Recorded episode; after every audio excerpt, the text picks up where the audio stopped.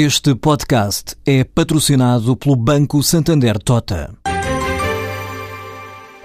Sabia que a França é o país que mais vinho importa de Portugal? E que os Estados Unidos são o maior importador de calçado do mundo? Ou quais as empresas que importam mais azeite português?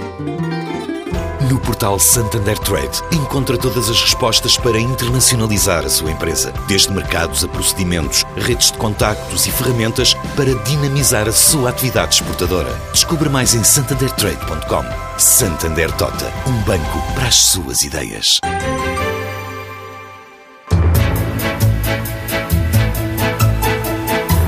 Daqui a pouco já vamos conferir o fecho dos mercados financeiros. Agora a edição da tarde de negócios e empresas. Ana Maria Ramos. A portuguesa IT Solutions celebra hoje uma parceria com a norte-americana Ivedix, que vai permitir operar a partir de Portugal para mercados como a Ásia e a Europa.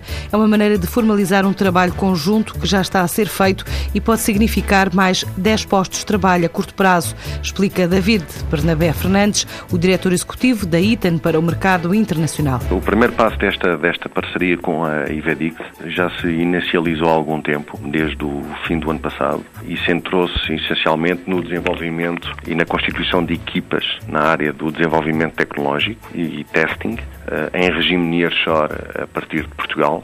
E as equipas que operam, portanto, são, são developers, portanto, existe um misto entre developers séniores e júniores, que por sua vez também continuam a ser formados para conseguirmos endereçar os desafios eh, tecnológicos que esta empresa norte-americana nos vai colocar. Estamos a apontar para uh, chegar a uma equipa de cerca de 10 pessoas, mas que está em constante uh, mutação, mas à partida uh, apontaria para esse número. A prioridade das duas empresas passa pelo mercado europeu, em especial a Escandinávia e os países da Benelux, a juntar aos clientes que a norte-americana tem já em mercados como a Ásia e o Médio Oriente. A Ivedix, que tem hoje operações nos Estados Unidos, portanto em Nova York, uh, no Dubai e em Bangalore, vê na Eaton aqui a possibilidade de endereçar uh, o mercado europeu com a mesma força com que eles sozinhos estão a endereçar os outros mercados.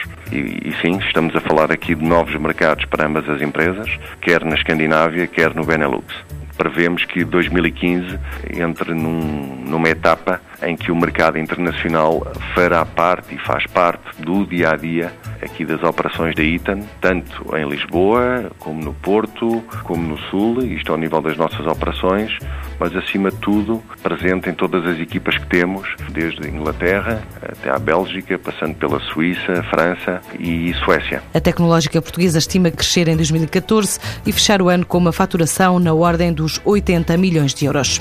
A Kilog renovou o contrato de parceria com a Motingil, vai transportar material de construção do TGV até França.